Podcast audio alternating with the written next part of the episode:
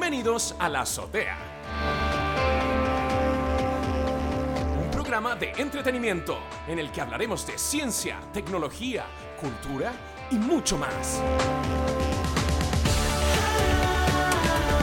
Un programa dirigido, producido, interpretado, subvencionado y caracterizado por Daniel Atik.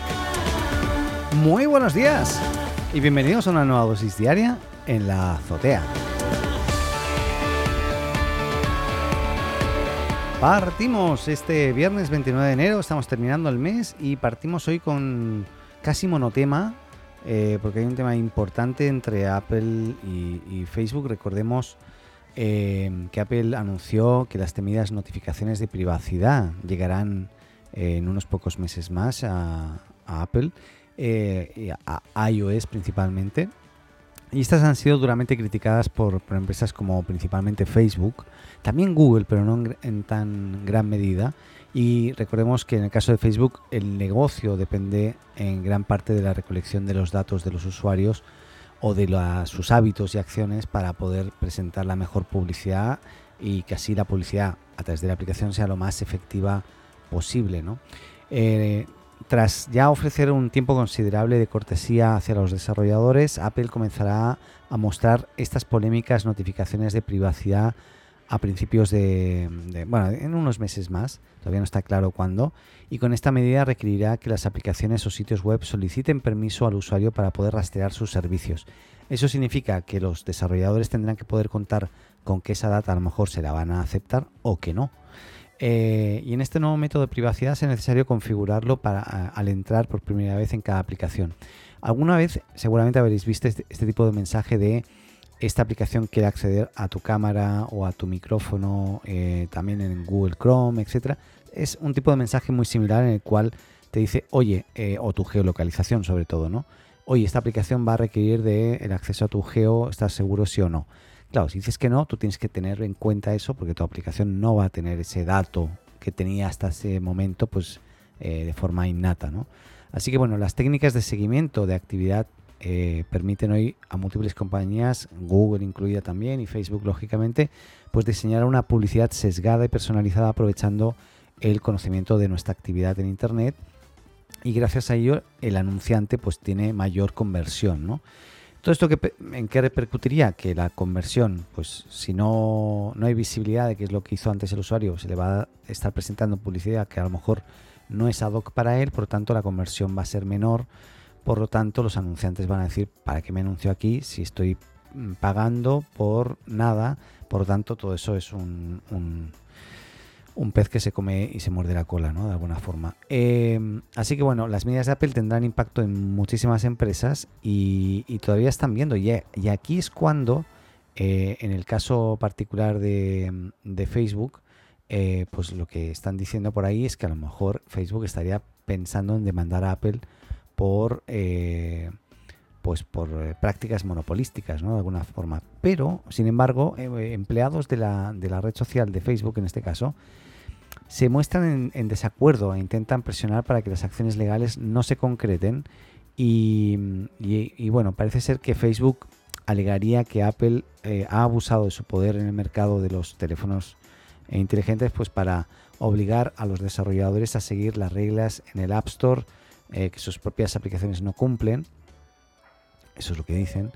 Y eh, básicamente Facebook también no ha dudado en apuntar contra Apple por los cambios eh, de privacidad eh, justamente que estamos hablando hace un momento. ¿no? Así que bueno, Facebook está dando un paso más allá en su batalla y parece ser que demandaría, y, y, esta demanda también se centraría en los cambios que Apple está produciendo justamente ahora. Em, por tanto, bueno, es bastante delicado.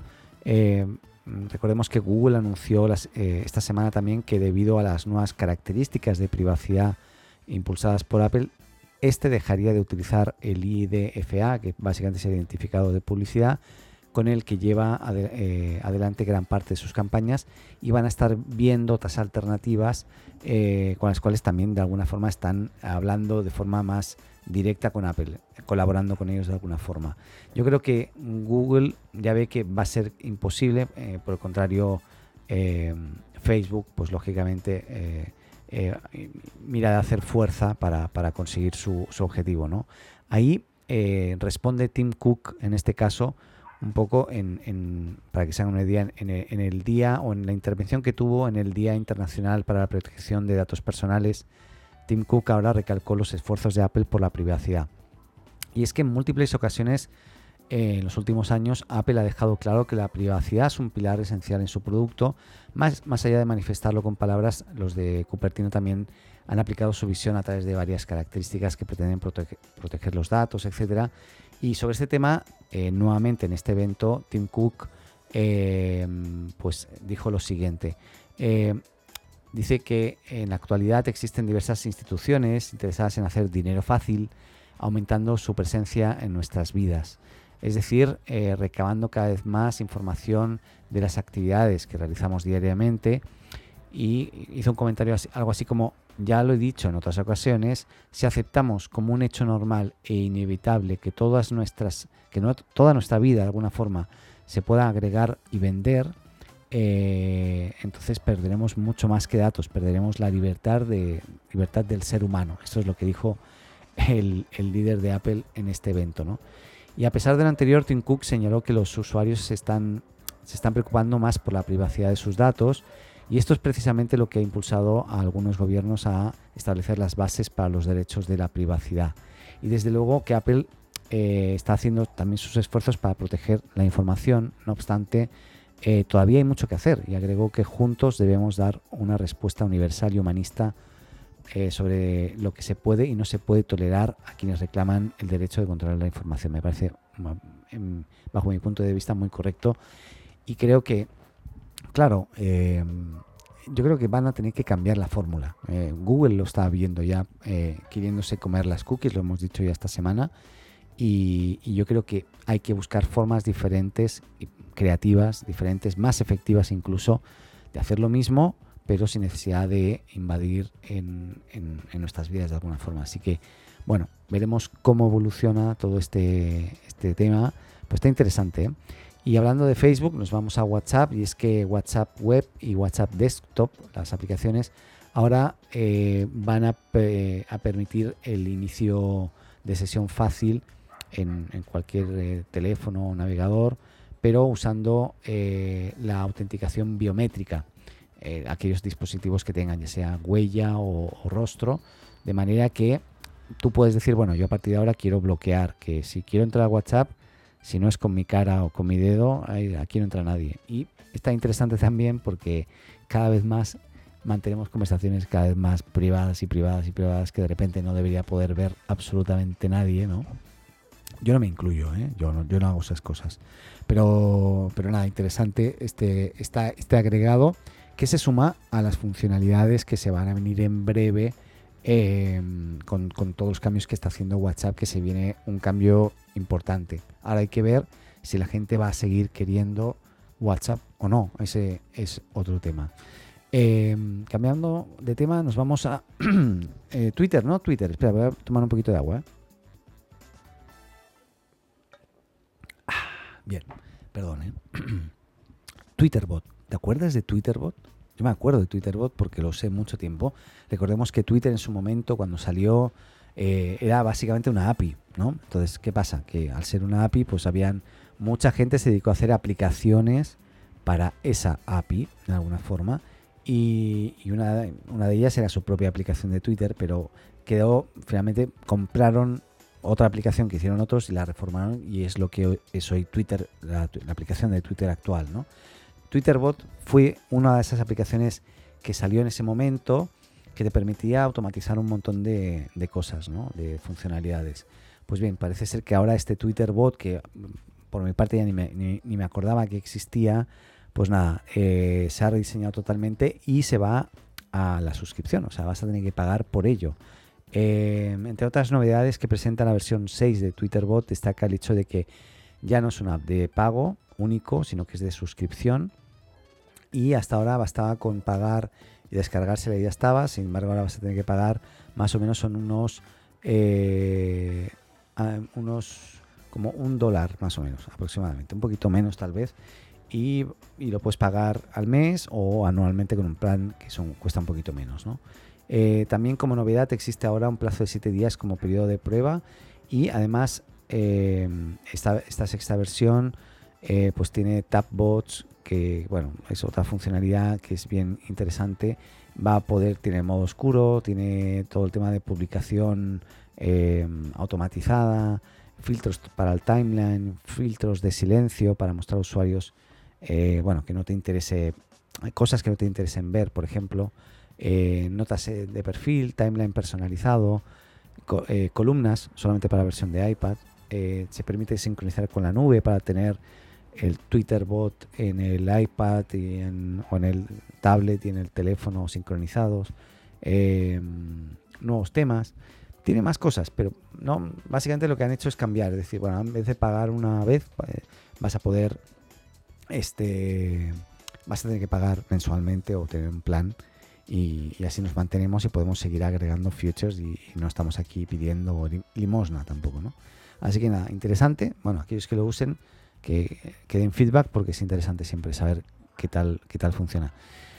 Cambiando de tema, nos vamos a Elon Musk de nuevo y es que afirmó ayer eh, que si tiene suerte, Tesla entregará las primeras unidades de Cybertruck a finales de año. Recordemos que es ese vehículo bien eh, futurista. A mí personalmente no, me gustó, pero bueno, eh, es, que es muy futurista, es como películas del espacio casi, ¿no?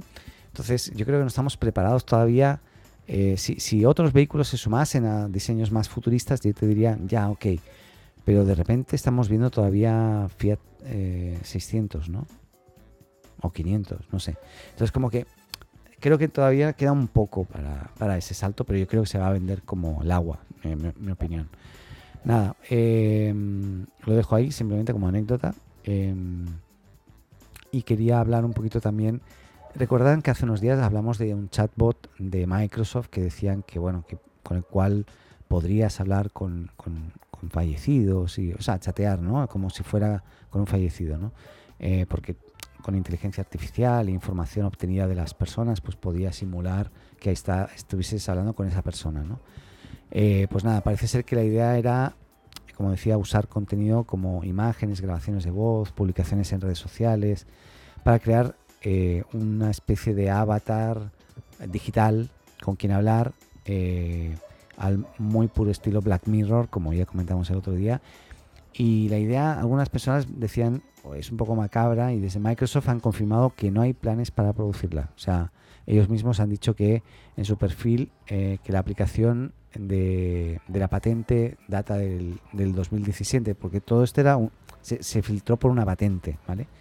Y por aquel entonces Microsoft no hacía las revisiones de ética de inteligencia artificial que hace ahora y parece ser que cuando lo esto salió como noticia porque alguien vio esta patente que era del 2017, no lo dijo que era del 2017, pues lógicamente salió Microsoft y dijo es perturbador y no hay planes para desarrollarlo. Contundentes, así que lo que dijimos que tal vez iba a poder suceder, pues no, no va a suceder. Nos vamos ahora a Clubhouse o Clubhouse. Recordemos que esta plataforma que todavía está en base beta, cerrada solamente para iOS, pero que es muy interesante lo que están haciendo estos chicos, eh, que es como eh, solamente pues eh, salas o espacios de voz. Recordemos que Twitter lo va a estar haciendo con Twitter Spaces, que va a ser muy similar.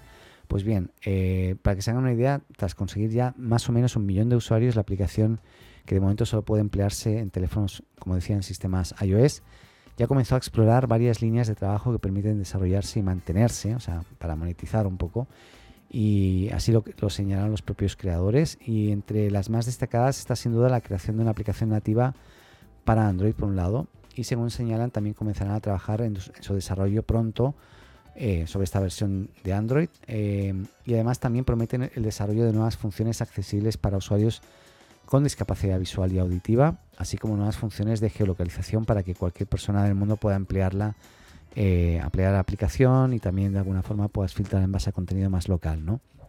También los chicos de Clubhouse, que es un equipo chiquitito, también señalaron que destinarán el dinero eh, que, reciban gran parte de la nueva ronda de financiación que, acaba de cerrar a mejorar el servicio de hosting y evitar que se produzcan caídas que parece ser que se han dado, eh, porque no, no esperaban tan la luz de este millón de usuarios y de la misma forma también va a aumentar el servicio de atención al cliente para poder proporcionar mejor asistencia. Por otra parte, también eh, ante el aumento de salas y chats, ahora eh, se presenta el reto de, cómo mostrar la información cuando hay tanta información. ¿no? Ahora era como, bueno, hay pocos, poquitos grupos y ya está.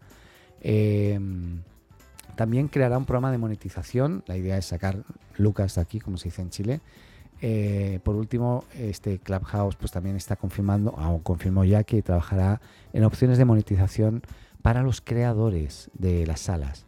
Eh, aquellos que conversen de forma activa, abran salas, grupos y sesiones en la aplicación podrán obtener beneficios económicos.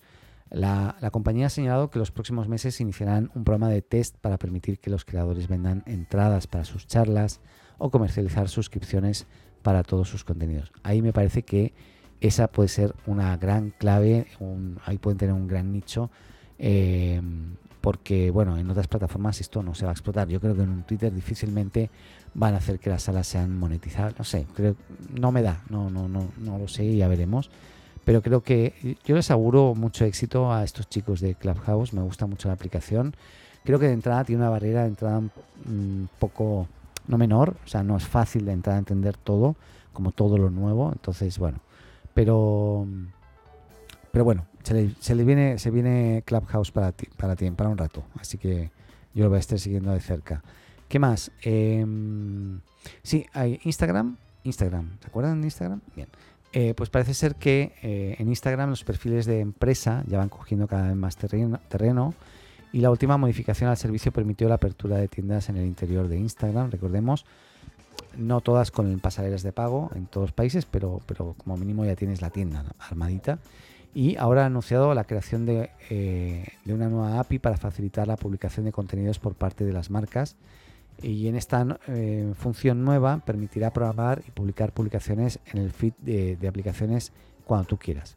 O sea, por ahora no, no, es posible en las stories ni de Instagram ni de ni Reels de manera que la empresa tendrá la oportunidad de programar hasta 25 publicaciones diarias, incluyendo tanto vídeos como imágenes, y la limitación se renovará cada 24 horas. El límite no afecta a otros métodos de publicación, por lo que, eh, por lo que cuenta eh, la cuenta de, perdón, por lo que una cuenta de, Instagram Business podrá publicar contenidos adicionales a través de la propia aplicación o con Facebook eh, Creator Studio también directamente. El tema de planificación de contenidos es importantísimo en las redes sociales y si no usas una aplicación externa, pues será muy o sea, imposible ¿no? en, Instagram. Yo creo que los, pequeños negocios que no quieran usar una herramienta externa solamente para ciertos, ciertas publicaciones, pues bueno, en este aspecto me parece muy, muy bueno que, que, que armen esto de forma ya más nativa. ¿no? Yo creo que está súper bien, así que interesante. Saltamos ahora y nos vamos a Spotify. Estamos terminando. ¿eh? Eh, y es que Spotify eh, acaba de patentar una tecnología para detectar tu estado de ánimo. Así, está, quieren saber más de nosotros, para saber qué recomendarnos y tener, tenernos más tiempo ahí. Y es que dependiendo de cuál sea tu estado de ánimo, contexto, situación en la que te encuentras, es muy posible que te apetezca escuchar un determinado tipo de música, canción, etcétera, y en Spotify, como en muchas, muchas otras mm, aplicaciones de música existentes, existen infinidad de listas de reproducción temáticas según sensaciones, música relajante, etcétera, etcétera. Así que, bueno, lo que ocurría es que eh, el usuario que tiene, o sea, hoy es el usuario el que tiene que señalar qué tipo de música quiere oír o indicar si hoy se siente más animado o menos animado. Sin embargo, lo que quiere hacer Spotify ahora es anticiparse a eso y no tener ni siquiera que preguntar al usuario cómo se encuentra, cuál es su estado de ánimo. La compañía de streaming, eh, recordemos que sueca, em, levantó hace poquito unos 320 millones de... Eh, perdón, no levantó, eh, me acabo de equivocar, muy, o sea, no, estoy hablando de dinero, sino de usuarios. Superó los 320 millones de usuarios en todo el mundo y tiene una tecnología patentada que permite saber cuál es el estado emocional del usuario. Lo que hace esta nueva tecnología es analizar la voz del usuario y tener en cuenta factores externos como el género, la edad o su acento al hablar para determinar en qué situación anímica se encuentra. Me da miedito en .com esto que estoy diciendo, ¿eh? pero interesante. Así Spotify con esta información podría ponerle la música más adecuada según su estado de ánimo, pero también teniendo en cuenta los temas, grupos, listas a los cuales está suscrito y, que le gustan, ¿no? ¿Y cómo lo vas a hacer? Como Alexa, como, como Siri, como, o sea, estás siempre escuchando y en base a, tu propia voz eh, te va a recomendar un tipo de música. Está, está delicado el tema. ¿eh? Yo lo dejo ahí. em, hay otras noticias como que de repente eh, Elon Musk y Tesla no descartan licenciar su software de conducción autónoma. Eh, bueno, hay, hay que también Facebook, había otra noticia de Facebook de que ya superó los 2.800 millones de usuarios. Eh, bueno, hay otras noticias, pero no, no, no quería continuar ya. Hemos terminado por hoy. Así que espero que les haya gustado este resumen rápido de noticias para empezar bien el día, con fuerza, con todo el power. Y nada, que tengan muy buen fin de semana. Cuídense mucho. Les espero en una próxima dosis diaria de la azotea el próximo lunes. Y no dejen de, y no olviden, si nos escuchan por primera vez y no nos, nos habían suscrito ya en su plataforma de podcast, eh, salir ahora, de, ir a la aplicación, mejor dicho, y e ir directamente al, al- al botón suscribirse o seguir, dependiendo de la, la aplicación que uses, para recibir notificaciones pues, todos los días de, de cuando publiquemos esta dosis que sale todos los días de lunes a viernes, normalmente tempranito, bien tempranito, como a las 6 de la mañana en Chile, más o menos, para que te hagas una idea. Así que bueno, eso. Cuídense, nos escuchamos próximamente aquí en otra dosis diaria de la azotea. Adeu.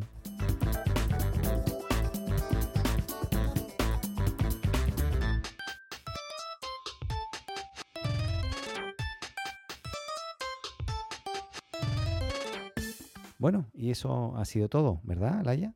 Sí, ¿Te ha gustado el programa? sí. Y, y buenos días. Y buenos días.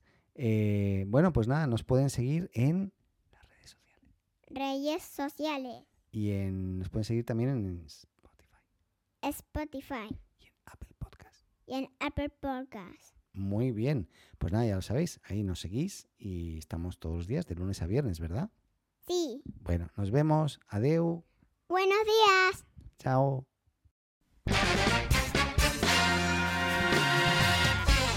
Y eso ha sido todo. Hasta aquí este episodio de la azotea. Muchas gracias por escucharnos y llegar hasta aquí. Y no lo olvides, si te gustó, suscríbete o síguenos en tu plataforma de podcast preferida y no olvides compartir y hacer tus comentarios en las redes. Te esperamos en un nuevo episodio de la azotea.